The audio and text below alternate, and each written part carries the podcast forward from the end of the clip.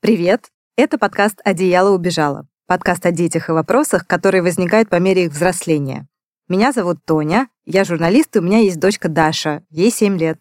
Всем привет, меня зовут Катя, я тоже журналист, но детей у меня нет. Впрочем, я надеюсь, что когда-нибудь они будут. И как истинный тревожный миллениал, к тому моменту я хочу знать о детях все. Партнер этого выпуска — бренд постельного белья для детей и подростков Wake Me Wake. Взрослыми мы очень ценим нашу личную жизнь и наше личное пространство, и особенно право на их неприкосновенность. При этом детям мы в этом праве часто отказываем. Говорим такие вещи, как «вырастешь, переедешь в свою квартиру, тогда будешь делать, что хочешь, а пока...» Собственная комната для ребенка — это опциональная история или необходимость? И как ее наличие влияет на формирование личности ребенка? Разобраться в этом вопросе мы попробуем с нашим приглашенным экспертом — Юлией Федотовой, психотерапевтом сервиса онлайн-психотерапии «Зигмунд Онлайн». Юля, здравствуйте. Здравствуйте. Давайте начнем с АЗОВ. Что такое вообще личные границы и с какого возраста у человека появляется чувство необходимости личного пространства? Хотелось бы для начала сказать, что у меня тоже есть ребенок, сын, ему 15 лет, поэтому мы находимся в самом пике сепарации, да, и, так сказать, определения своих личностных границ. Что это такое теории это ощущение собственного безопасного пространства. Личные границы могут быть физические, то есть это до какого момента я могу допустить к себе людей, да, чтобы они подходили ко мне, дотрагивались, прикосновения любого рода, и психологически, то есть это то, как безопасно я себя чувствую рядом с этими людьми, что я могу позволить сказать о себе, какую точку зрения могу высказать, как я могу себя отстаивать при этом. Вот, собственно говоря, это, если упрощенно максимально, да, это личные границы. Если говорить о том, с какого возраста у человека появляется чувство необходимости личного пространства, то можно сказать, что вот у нас есть кризис первого года у младенцев, когда они начинают ходить. И, собственно говоря, с этого момента и появляется необходимость в личном пространстве. При этом она достаточно маленькая – с возрастом она увеличивается. Когда ребенок идет в школу, там уже появляется некая ответственность за свои вещи, да, за учебники там и так далее. Ну а пика, естественно, достигает это в подростковом возрасте. Сейчас у нас подростковый возраст, его наступление достаточно сильно размазано. Это, ну, пускай будет 10, 11, 12 лет. И, собственно говоря, вот в этот момент уже а, границы будут не просто отстаиваться какими-то просьбами или капризами, там уже может быть настоящая война потому что там уже идет максимально активная сепарация, и человек чувствует себя взрослой, отдельной, самостоятельной личностью. Правильно ли я понимаю, что когда мы говорим о границах, то физические и вот эти метафорические, да, эмоциональные, моральные границы, это все вместе идет в совокупности? Или это все-таки разные вопросы? Их можно рассматривать как по отдельности, так и совместно, да, то есть оно отдельно существует, но друг без друга невозможно. И когда мы говорим о физических, мы подразумеваем психологически, когда мы говорим о психологических, мы подразумеваем физически. То есть, например, мама может выделить ребенку физически какой-то ящик, куда он кладет туда вещи, да, но при этом она постоянно может в ящике этом лазить. То есть, соответственно, это нарушение как физических границ, то, что она постоянно там что-то делает, так и психологических, потому что она дала ребенку одну информацию, что это твоя зона ответственности, это твой ящик, он ни для кого не прикосновенен, а сама, собственно говоря, нарушает, да, Получается, у нас здесь и физиология, и психология нарушаются с точки зрения границ. Вообще такой сложный вопрос, э, действительно, потому что вроде бы очевидно, что ты выделяешь человеку его собственное пространство для чего-то, но при этом даже мне не всегда в голову придет, что нужно спросить разрешение, чтобы туда залезть, когда моей дочке 7, ну или было менее 7 лет. Мне кажется, что в России, я не знаю, насколько в мире вообще эта ситуация иная, но конкретно в России довольно сложно людям вообще с темой личных границ и особенно детских личных границ, да, так просто как-то исторически сложилось, мы так воспитаны. Почему так произошло? Да, вот в самом вопросе вы уже на него ответили. Собственно говоря, так произошло исторически, да, а социум развивался таким образом, что у нас ну, всегда было три безвольных категории людей. То есть это дети — это женщины до какого-то периода времени, и это, ну, уже такие пожилые возрастные, да, люди. Вот они, собственно говоря, три самых безвольных категории. И, безусловно, о каком личном пространстве в этих категориях могла идти речь. И а, мы не приучены к тому, чтобы у нас было личное пространство. Я не знаю, как у вас, но у меня не было такого в детстве, чтобы в мою комнату была закрыта дверь, туда спокойно заходила мама, она могла там залезть в шкаф, там в моем столе как-то проверить, все ли в порядке. Не знаю, если у вас была другая история, это ну, просто потрясающе, это супер. Если говорить о их взрослении, о их развитии, то там, возможно, была крайняя проблематика, собственно говоря, с самой площадью проживания. А если это деревня, было большое количество детей, например, Возможно, площадь позволяла, но народу было достаточно много. Если это город, то там площадь маленькая. Мы все помним истории с коммуналками, пожалуйста, да, хрущевское там время и так далее. Поэтому да, у нас действительно просто отсутствует навык. И только в последнее время, когда появилась литература, когда появились, пожалуйста, вот такие подкасты, да, которые позволяют обсудить историю с личными границами, люди начинают развиваться и понимать, насколько это важно. Ну и внедрять как раз-таки в свою жизнь. А так что это? Я взрослый, у меня ребенок, я лучше ребенка знаю, как делать, я его контролирую, причем я контролирую его для его же безопасности, поэтому я имею право залезть в его шкаф, ящик, посмотреть, есть ли там запрещенные препараты, например, да, какие-то вещи, тот же самый порядок навести, потому что я мама, и я знаю, что так будет лучше. Если у ребенка не было личного пространства, это как-то влияет на его развитие и вообще на его будущее или нет? С точки зрения того, а, какие сейчас проводятся исследования, считается, что да, безусловно, это будет влиять. Но как раз-таки, если нет личного пространства, то это априори влияет на наличие личных границ. Если они у него размыты, то, соответственно, он не может их отстаивать и защищать. Отсюда проблемы с самооценкой, отсюда проблемы с принятием решений, ну, потому что я принимал решение, кто-то там в нем сомневался, я не смог его отстоять, зачем мне делать это еще раз? То есть лучше я буду условно плыть по волнам и слушать э, всех вокруг. То есть э, самооценка, принятие решений, собственно говоря, взятие на себя ответственности. Что такое брать на себя ответственность, когда у меня мама всегда наводит порядок в моей комнате? Или если я хочу надеть э, что-то там одно, она мне говорит, надень что-то другое. Это же никакой ответственности, то есть и как я могу ее принимать в будущем, во взрослом возрасте, если я не делала это в детстве, в подростковом возрасте. Аналогично, если говорить о нарушении личных границ, например, психологических, это принятие э, решения родителями о том, куда, например, поступать ребенку. Все, они за меня решили. Безусловно, это не может не сказаться на будущем. То есть я учусь на того, кем я не хочу быть, я двигаюсь дальше по жизни в той функции, которая мне не нужна и не интересна. То есть вплоть до нарушение какого-то плана развития глобально человека это может повлиять. Да? То есть, грубо говоря, это может исковеркать всю ему жизнь. Ну так, чтобы уж совсем не катастрофизировать, но влияние, безусловно, оказывается. Ну, то есть, условно, дети, у которых не было личного пространства, становятся взрослыми, которые не уважают личное пространство других и сами не могут принимать решения. Правильно, да? Безусловно. И тут у нас запускается следующий процесс, когда у них будут свои дети, как они себя будут вести аналогичную. То есть и таким образом у нас эта череда будет на протяжении дальнейшего какого-то пути развиваться, пока кто-то из этой цепи не поймет, что он делает что-то не так, и не начнет путь изменений.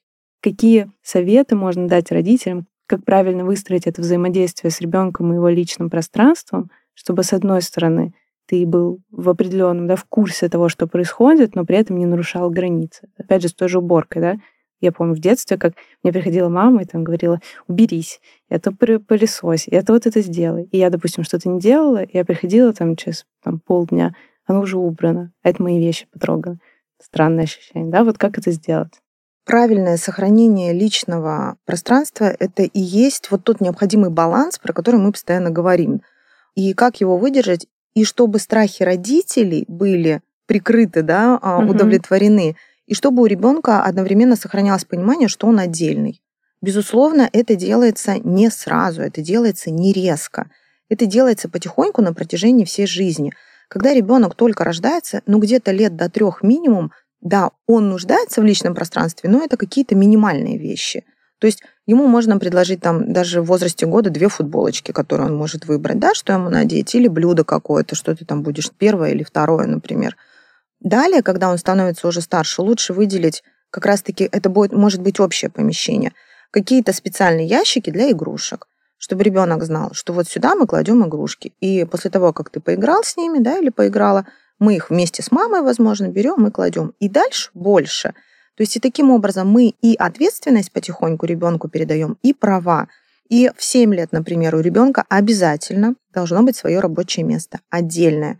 То есть если мы говорим о двух детях, они, например, живут в одной комнате, в идеале обеспечить пространство рабочее именно отдельное. У одного ребенка свой стол, у другого ребенка свой стол, чтобы они понимали, что это их отдельное личное пространство, которым они управляют и за которое они несут ответственность. Дальше больше, да, чем старше становится ребенок, это как раз-таки вопросы закрытой двери. Ну, подросткам обязательно находиться в одиночестве. Это вот э, то, что доктор да, прописал, потому что слишком много эмоций, слишком много происходит, это нужно переварить. Поэтому очень часто они лежат на диване, в телефоне, в наушниках, родители ругаются, почему ты не убираешься, почему ты ничего не делаешь. А это насущная потребность ребенка, потому что ему нужно переварить все, что с ним происходит. Потому что очень много изменений. И когда мы говорим про родителя, да, родитель постепенно передает эту ответственность, и таким образом его страхи тоже постепенно становятся меньше. В три года это совместная уборка игрушек, в семь лет это отдельное рабочее место, в 12 лет это отдельная комната, да, и в 15 лет это закрытая дверь, куда я могу попасть, а, открыть ее, постучав. Можно к тебе? И подросток успевает уже что-то сделать, либо что-то убрать, либо как-то для себя там эмоционально в порядок привести, да, там мама, папа, заходи, и можно уже побеседовать или там сказать то, что хочется. И когда мы постепенно передаем им эту ответственность и эти права, у нас тоже страхи потихоньку становятся меньше. Потому что если говорить резко, конечно, бедный родитель там сойдет с ума и будет безумно нервничать. Если говорить про порядок, все мы были подростками, и хаос в комнате — это порядок для подростка. Это его способ самовыражения, да, это его способ хоть каким-то образом почувствовать себя взрослой, отдельной личностью и сепарироваться от родителей. Мне кажется, если мы спросим любого подростка, он об этом и скажет. Он скажет, боже, у меня столько проблем, чего только нет в моей жизни, тут мама со своим убери вещи. То есть это совершенно разные полюсы да, переживаний. Мама про одно, потому что для нее порядок — это контроль. Если у ребенка порядок, значит все хорошо. Но на самом деле, объективно, мы же с вами понимаем, что наличие порядка в комнате совершенно не означает, что у ребенка все хорошо. Это правда. Да, здесь только договариваться. Как часто будет наводиться этот порядок, как он будет удерживаться, может какие-то лайфхаки ребенку сказать, да, что окей, я понимаю. Ну вот мой личный пример. У меня у ребенка просто там взрыв. Вот. И я когда захожу, я говорю, слушай, а что ты не убираешься? Он говорит, мама, я не знаю, за что мне взяться. Он говорит, я вообще не понимаю, как вот, вот это вот мне можно устранить. Окей, да, то есть а, делимся. Смотри, первое, с чего можно начать, это с каких-то крупных вещей. Ну, например, развесить там свои худи в шкаф, да, уже что-то полегче. Потом, например, убери мусор, там, бутылки или фантики, да, второй вариант. Третий, там, заправь ты наконец-то эту несчастную кровать уже. Ну и далее там уже какая-то пыль протереть, да, пропылесосить ковер, если он там есть. И таким образом мы не просто говорим ребенку в ультимативной форме «наведи порядок, и чтобы было чисто», а мы помогаем ему это делать, ну, каким-то советом. Другое дело, что поддержание, конечно, да, крайне малый период времени, то есть буквально там через пять минут после того, как наведен идеальный порядок, тут же начинается хаос. Потому что это некий способ выражения ребенка своего вот такого вот эмоционального состояния. Поэтому да, договариваемся, да, мы это дело контролируем, но мы понимаем, что это ну, некий хаос, который будет, пока ребенок не вырастет. Вы вот уже немножечко затронули вопрос того, что нужно обязательно собственное рабочее место каждому ребенку, и тоже затронули опять же тему, что если ребенок не один в семье, то нужно постараться, чтобы у каждого все равно было при любом раскладе рабочее место. Как вообще правильно? Ведь в России очень часто распространена история, что детей двое-трое, а бывают и большие семьи, и по-прежнему жилплощадь не всегда позволяет каждому выделить свою комнату, как, например, адекватнее всего распределить, если комната одна, а детей двое и более, и они разнополые еще к тому же? Как выстраивать вообще эту систему, чтобы у каждого был свой личный уголок? Если мы говорим о идеальной картине, прям о идеальной, да, то, безусловно, у каждого члена семьи должна быть своя комната. Если живет бабушка с дедушкой, у них своя комната, у разнополых детей и даже однополых своя комната, да, если это сестры или братья, это в идеале – ну, понятно, какая-то общая комната, где собираются все члены семьи, и отдельная там у родителей. Это идеальная картина. К сожалению, я соглашусь, что не всегда а так бывает. Бывает, что дети живут разнополые или однополые в одной комнате, а бывает такое, что вообще все живут в одной комнате. А, я прошу прощения, возможно, это будет звучать несколько а, резко, да, и со мной слушатели не согласятся. Это ответственность родителей все-таки, да. Да, безусловно, что там Бог даст зайку, даст и лужайку, но при этом, да, все-таки а, понимая, что мы отвечаем за развитие нашего ребенка, что мы отвечаем за его будущее, в идеале все-таки подумать о том, если у меня однокомнатная квартира, и я планирую родить троих детей, то есть это уже пятеро, да, где мы их будем размещать. И даже двухкомнатная квартира, то есть мы будем в одной комнате. Это, заметьте, если родители в одной комнате, дети в другой, то и у родителей нет личного пространства, да, самое это интересное. То есть и мама, и папа не могут а, каким-то образом уединиться и там успокоиться, например, да, привести свои мысли в порядок, осознать то, что проходило на протяжении рабочего дня. То есть здесь и маме с папой плохо в этой ситуации. То есть личное пространство не только ребенку нужно, оно же нам, как родителям, да, как братьям, как сестрам тоже необходимо. Вот. Но уж если так ситуация сложилась, что, например, все живут в одной комнате, это зонирование. Только зонирование пространства. Благо сейчас у нас есть огромное количество материалов, да, которые позволяют как-то перегородки выстроить, либо шторами как-то это все завесить, вот э, текстилем как-то, да, то есть хотя бы вот это, чтобы было. Если же дети живут э, в одной комнате, неважно, там разнополые или однополые, то до какого-то там периода времени, ну, условно, например, тот же самый а, дошкольный возраст, младший школьный возраст, да, столы разные, но кровати, например, могут быть двухъярусные. Потому что детям это интересно, у них еще игровая деятельность а, активная присутствует, у них познавание через игру происходит, поэтому это классно для них будет. Но чем старше они становятся, то как раз-таки опять разделяем. Если это разнополые дети, ну, представьте, чтобы мальчику переодеться или девочке, надо постоянно уходить в душ, например, да, а там еще и мама с папой. То есть, и получается, это какой-то комок постоянных негативных эмоций, в которых пребывают все участники, которые проживают на этой территории. Наверное, проще все-таки разделить пространство таким образом, чтобы хоть какой-то маленький уголок был. Поэтому разнополые дети это могут быть перегородки, да, какие-то опять, или текстиль. Однополые дети, если они дружат, это могут быть без перегородок, но это отдельные спальные места уже. А, можно там две половинки комнаты, да, как-то сделать. Это половинка одной девочки, это половинка другой или мальчика. Потому что это же могут быть абсолютно разные музыкальные пристрастия, например, да, игровые пристрастия. И один за компьютером играет в одну игру, другой за компьютером играет во вторую игру или, например, делают уроки. У них могут быть разные постеры, например, да, с их любимыми героями. Поэтому, безусловно, лучше, чтобы это были хотя бы вот зонирование какое-то в комнате. Ну, а про то, что когда живут все вместе, я уже сказала, да, то есть здесь есть риски, но попробовать хотя бы как-то зонировать, как минимум, можно попытаться. И самое главное, родителям, чтобы был какой-то уголок, чтобы они тоже приходили в себя. Это очень важно. Очень интересная мысль про разные увлечения в контексте, если, например, дети погодки очень близкие по возрасту, да, то часто это в голову даже не приходит, это очень удобно. Вот у одного были игрушки, а через год у тебя уже новые, вот у него эти же игрушки, и все классно, и вообще они вместе в этого все могут играть. Получается, что это не совсем корректно, ну или корректно до какого-то супер маленького возраста, да, там до года, до двух, когда все просто погремушки, бубны и так далее. А дальше уже стоит все-таки разделять детям и игрушки, даже если они близкие по возрасту. Ну, смотрите, давайте приведем пример. У вас есть взрослая сестра, и она отдает вам все свои телефоны, свою одежду, там увлечения какие-то, да, причем у вас есть абсолютно другая какая-то история, те вещи, которые вас радуют, что вы будете делать? Протестовать не брать. Ну, как минимум, я да. как-то выражу вот это вот свою а, эмоцию, свое пожелание. Но мы говорим про взрослых людей, которые умеют проводить переговоры, да, которые конструктивно могут что-то делать, а тут дети.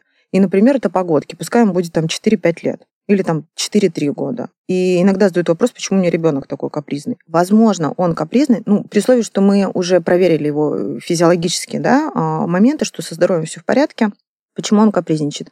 Может быть, он отстаивает свои личные границы именно потому, что как раз ему не нравятся эти игрушки, то, что получил он по наследству, да, и так далее. То есть здесь в первую очередь мы наблюдаем. Да, ему могут нравиться. Почему нет? А могут не нравиться, а могут нравиться частично. И почему мы забываем о старшем? А почему он должен отдавать свои игрушки, да? Это что, ты уже взрослый, тебе играть не нужно, отдади маленькому. Представляете? Ну, это же несправедливо, когда... Почему я должен свою любимую там игрушку отдавать младшему, потому что, типа, я вырос? То есть это опять нарушение личных границ идет. Поэтому даже в таком возрасте мы разговариваем, мы спрашиваем разрешения. Но большинство людей против, на самом деле, детей, да, отдавать свои игрушки младшим братьям и сестрам. Там появляется ревность какая-то, они могут их обижать и так далее. Поэтому здесь мы это делать можем, но мы при этом наблюдаем за реакцией детей. Если реакция положительная, то мы на какое-то время оставляем, но продолжаем присматриваться. Если реакция отрицательная, то, соответственно, мы меняем формат поведения. Исходя из того, что у ребенка уже с раннего возраста могут быть э, и есть свои пристрастия, может быть, мы о них не всегда знаем или не всегда чувствуем правильно, да, в чем соль. Стоит ли тогда вместе с ребенком, даже в раннем возрасте и в каком, обустраивать его комнату. Допустим, вот мы переезжаем в большую квартиру, и у нас появилась возможность ребенку, там, не знаю, 3, 4, 5, 7 лет выделить отдельную комнату. Э, мы, конечно, как родители придумали невероятный дизайн нашей потрясающей квартиры, и у ребенка будет супер скандинавская комната, белая, без лишних деталей, и все так классно звучит, и мы уже, в принципе, могли бы все заранее заказать, но, наверное, это неправильно. Наверное, мы вместе с ребенком должны подумать, какой бы он хотел видеть эту комнату. Если говорить о младенческом каком-то совсем возрасте, конечно, ребенку абсолютно это не важно. Да? Там главное — ощущение безопасности, чтобы мама была рядом, чтобы папа был рядом, чтобы тактильных хватало моментов. Дальше уже, опять-таки, там 3-4 года на дизайнерскую какую-то историю ребенку на самом деле пока не особо это интересно, не особо важно. Там идет момент выбора, да, что он хочет выбирать, что он наденет, во что он будет играть, куда он будет складывать. И здесь как раз-таки мы имеем возможность сказать, давай машинки в этот ящик, а куколки в этот ящик – но ребенок может сказать, что я наоборот хочу поменять эти ящики местами. Здесь, безусловно, лучше ребенку уступить, да, потому что это его ответственность, он уже выбирает. И потом мы ему можем сказать, подожди, малыш, ты же сказал, что вот этот ящик, да, то есть давай мы теперь в этот ящик всегда будем складывать эти машинки, эти куколки. То есть здесь мы идем за ребенком. Если говорить прям о обустройстве комнаты с точки зрения функционала, дизайна, то здесь, безусловно, уже может включаться дошкольник. Это тетради, портфели, это а, стол, чтобы ему было удобно да, сидеть, это стул, пожалуйста, настольная лампа, какая-то канцелярка. Возможно, действительно, это постельное белье, то же самое, да, текстиль, чтобы ему это было радостно, ему это нравилось. Ну, а принципиально уже это, опять-таки, подростковый возраст, потому что там идет момент самовыражения, там дети могут предпочитать какие-то темные цвета, темные оттенки, текстиль как раз-таки, да, они могут предпочитать тот, которым хочется. Это могут быть герои игр или герои фильмов, например.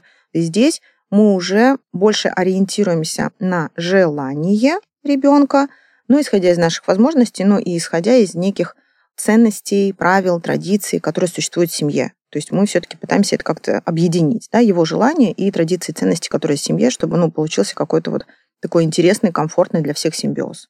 Ну, то есть мы все равно ждем некого запроса от подростка, а не приходим, говорят, ты уже взрослый, давай поменяем твою комнату. Да, идти за своим ребенком, в какой-то момент это идеально, что может сделать родитель. Ну, при этом не отпуская какой-то контролирующей функции все-таки. И на самом деле и в три года мы можем идти за ребенком, да, просто поменьше по времени, по зоне ответственности. В 7 лет это уже опять побольше, да. Ну, а подростковый возраст уже неоднократно об этом сказали. Это максимальная объемная такая, объемный период сепарации – то есть именно в подростковом возрасте начинается протест, во время которого ребенок отказывается от вот этого олимпийского небожительства родителей. В 7 лет это не происходит, в 8 лет там еще родители как небожители, да, то есть это нечто высшее, в чем ребенок не может сомневаться. Поэтому вы, наверное, замечали там в прессе, например, да, что родитель может быть крайне неблагополучным, социально безответственным, но ребенок его любит. Он говорит, моя мама, папа лучше всех, несмотря на то, что он делает. То есть а, нет какой-то критической оценки поступков родителя. В подростковом возрасте это происходит. И здесь, наверное, даже если вы сами придете и скажете там, сын мой, ты взрослый, давай мы сделаем ремонт в твоей комнате, как ты хочешь. Я не удивлюсь, если подросток скажет, меня все устраивает, все нормально, выйди и закрой дверь, пожалуйста. Хотя он безумно хочет изменений, да? Но раз мама или папа первые подняли об этом разговор, я ради принципа, ради вот этого как раз протеста откажусь. То есть вполне вероятно и такое может быть. Поэтому здесь лучше, конечно, ждать инициативы от ребенка. И при условии, если у вас доброжелательные, доверительные отношения, ребенок подойдет и выскажет свое видение, что ему бы хотелось постеры, текстиль, перестановку и так далее. Ну, а дальше уже это все обсуждается, что возможно, что невозможно. Либо ребенок это делает сам, либо вы помогаете. Ну и комната обретает тот вид, который хочет именно подросток. Мы заговорили о сепарации, и, наверное, будет правильно тоже обозначить такой момент. Есть ли какой-то возраст, когда ребенка действительно стоит переселять в новую комнату. То есть, например, маленькие дети, они часто живут и там спят с родителями, но наступает какой-то возраст, да, когда их можно переселить, допустим, если есть угу. такая возможность. Вот какой это возраст? Принято считать, что оптимальный возраст — это старший дошкольный а, возраст перед школой, именно перед школой. То есть, например, а, ребенку там 6 лет, да, условно это Новый год, и он пойдет в школу в сентябре, получается, да, ну и где-то вот Новый год, пока все праздники, пока все дома, что он может бегать из комнаты в комнату, как раз-таки оптимальное время переселять. Почему? Потому что когда он пойдет в школу, это уже стресс. И некоторые дети, а, звучит страшно, но на самом деле ничего страшного, они деградируют к возрасту 6-5 лет, у них может начаться НРС, у них может начаться лунатизм, ну, потому что это абсолютно другие условия, да, это уже отдельная тема, наверное, для отдельного подкаста подготовка ребенка к школе. Но вот а, переселение в комнату должно быть до этого. То есть он вроде как уже будет у вас, благодаря, кстати, переселению, готов к школе, он будет знать, что такое ответственность, что такое наведение порядка. Ну, например, ребенок в возрасте 6 лет точно может заправить кровать. Да? В этом точно ничего нет сложного. Понятно, что он там ужин не приготовит, но заправить кровать и там убрать игрушки в специально приготовленные для этого ящики ребенок может. Это может быть совместно с мамой, с папой, неважно, да, но он а, самостоятельно это тоже в состоянии сделать.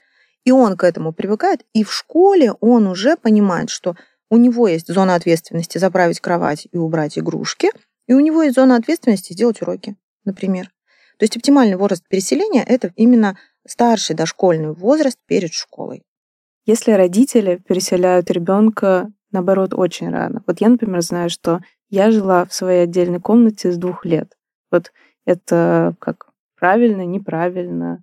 Ну, прямых прям каких-то противопоказаний, да, что нельзя ребенка переселять, ни в коем случае младенец должен быть всегда с мамой, конечно, нет. Это все индивидуально.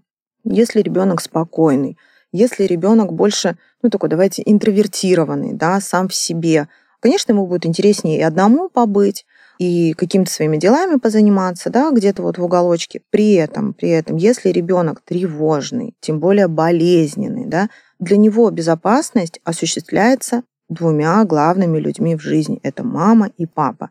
Понятно, это могут быть бабушка и дедушка, но получается в данном случае отдельная комната может быть поводом для лишней тревоги да, ребенка. И тогда, конечно, либо чтобы а ребенку можно было как-то поспать с мамой, да, или, пожалуйста, сделайте отдельный диван, например, да, чтобы мама могла приходить туда поспать. Задача взрослого, помимо обеспечения личных границ, это обеспечение физической и эмоциональной безопасности своего ребенка. И да, личные границы могут сохраняться великолепно, но если при этом ребенок находится не в безопасности, ну, это опять а, благими намерениями, да, сами знаем, куда вымощена дорога. То есть эти моменты обязательно надо учитывать. И а, здесь смотрим на ребенка. Если ему комфортно, в два года, в три года в этой комнате, почему нет? Если он беспокойный, если у него лунатизм, опять-таки, НРС, да, если он постоянно просыпается, если он плачет, прибегает в слезах или криком кричит, и там, не дай бог, там тремор, тики, ну, безусловно, здесь необходимо подключение родителя, чтобы обеспечивать безопасность. А может быть уже подключение, не знаю, там психолога, терапевта, да, психиатра и так далее. То есть здесь мы тоже обязательно идем от ребенка, как он себя чувствует. Получается, что все, что связано с физическим пространством, в вопросе личных границ ребенок будет э, впитывать подсознательно. И мы даем ему некую свободу, и у него как-то формируется представление о том, что вот это его зона, его личная, безопасная и так далее. Но есть еще, как мы вначале упомянули, личные границы в более широком психологическом смысле. И это как будто бы то, представление о чем само по себе не формируется у ребенка и у человека. В целом это то, о чем нужно разговаривать и как будто бы выстраивать внутри, хотя можно ли выстроить границы внутри другого человека, совершенно неясно. Расскажите, пожалуйста, как вообще стоит разговаривать с ребенком о личных границах в целом? Если мы говорим о маленьком возрасте, да, то это могут быть те ситуации, с которыми мы сталкиваемся повсеместно. Играю в песочнице, например, там постоянно крики, слезы, плач, потому что кто-то забрал какую-то игрушку, кто-то пасочку забрал. И что мы видим в этом случае? Мы видим, как мама говорит ребенку, ну тебе что, жалко? Ну дай, пожалуйста, но ты же поиграл, и теперь пускай другой ребенок поиграет. Ну что это? Это классическое нарушение личных границ, причем как физических, так и психологических, да? Мы своему ребенку не даем отстоять свою точку зрения, а как ребенок двух-трех лет может отстаивать свою точку зрения? Он же не будет переговоры проводить. Он криком кричит, да, он это лопаткой даст кому-то. Вот, поэтому здесь мы объясняем другому ребенку, другому, что это игрушки условного Максима. И Максим, если захочет, он тебе даст. А если не захочет, то у тебя есть свои игрушки, и ты ими поиграй. Либо мы для этого привлекаем маму ребенка. Все-таки это задача мамы другого ребенка. То есть что мы здесь видим? Мы видим, как другой ребенок пытается нарушить границы нашего ребенка и, грубо говоря, для того, чтобы сохранить какое-то позитивное мнение окружающих о нас, мы это позволяем делать. То же самое, когда это делает наш ребенок. Да? Наш ребенок тоже может так делать. Мы ему объясняем. Это игрушки мальчика. У тебя есть свои игрушки, ты же их никому не даешь. Ты даешь, если только захочешь. И он не хочет. И вот а, практически с а, младенческого возраста да, мы и разговариваем про вот эти личные границы. То есть ситуативно. Потом, когда мы ведем ребенка из садика, ну, я не знаю, как а, у наших слушателей, у большинства, у меня, у моих друзей, дети все время рассказывают что-то. Они вообще не молчат.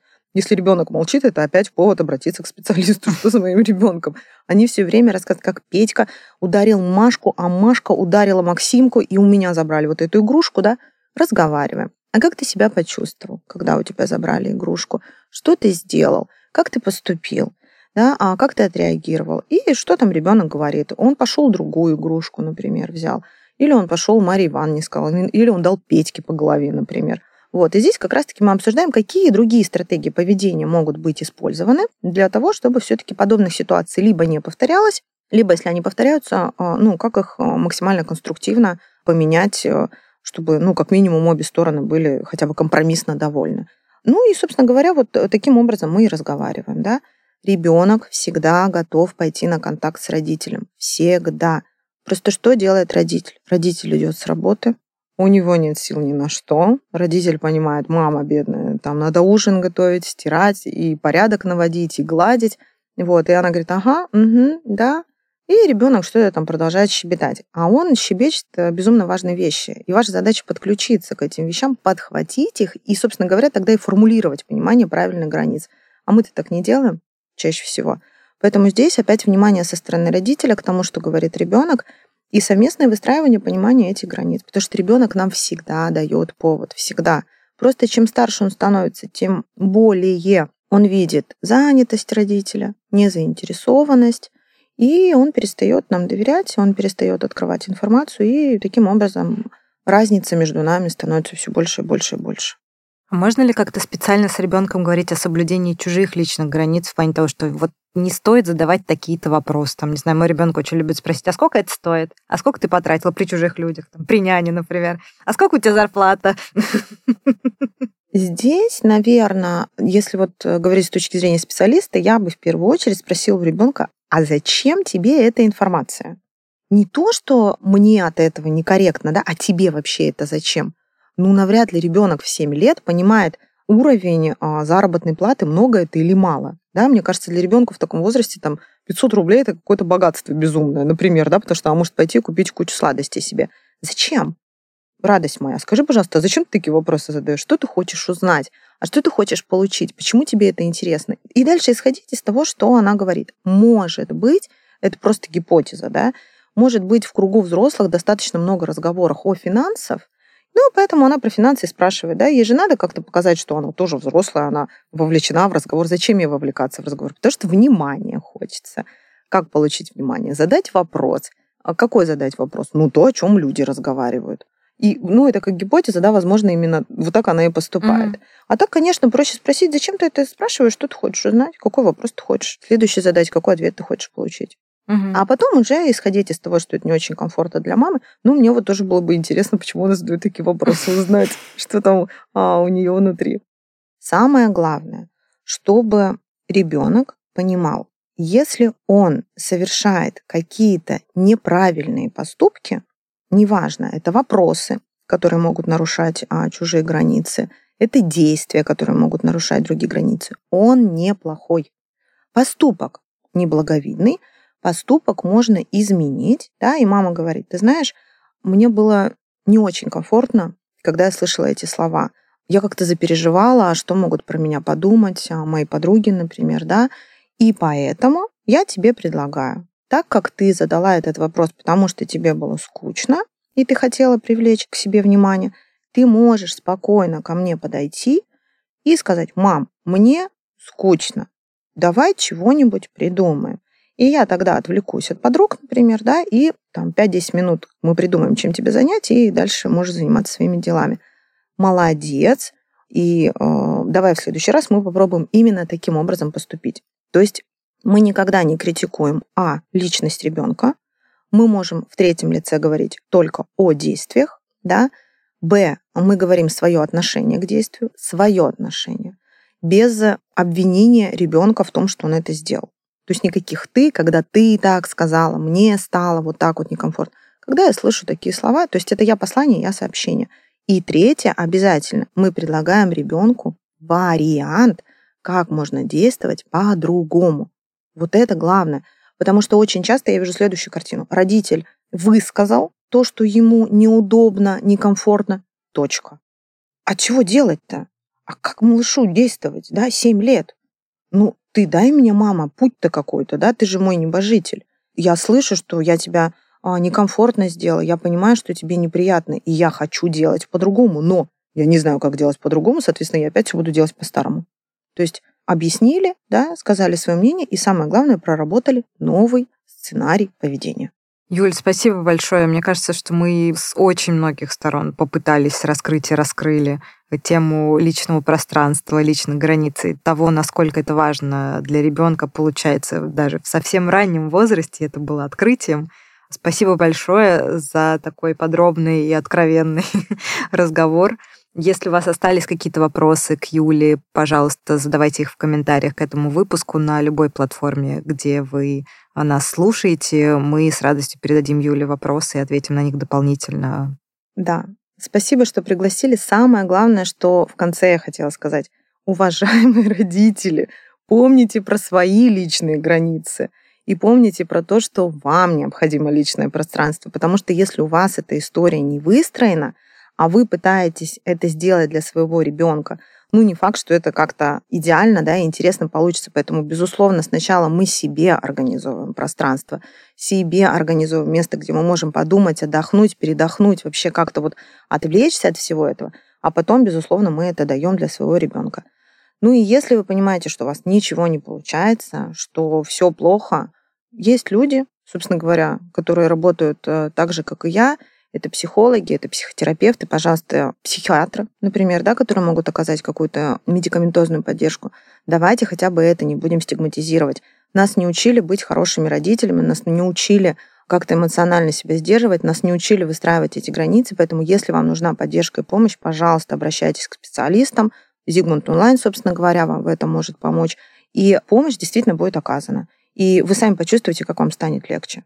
Личные границы для себя — и обращаемся к специалистам. Спасибо. Спасибо. Новый эпизод подкаста «Одеяло убежало» выйдет через две недели. Пишитесь на нас на тех платформах, где вы нас слушаете, чтобы не пропустить свежий выпуск. С вами были Тоня Голубева и Катя Еремеева. Спасибо, до свидания. Пока.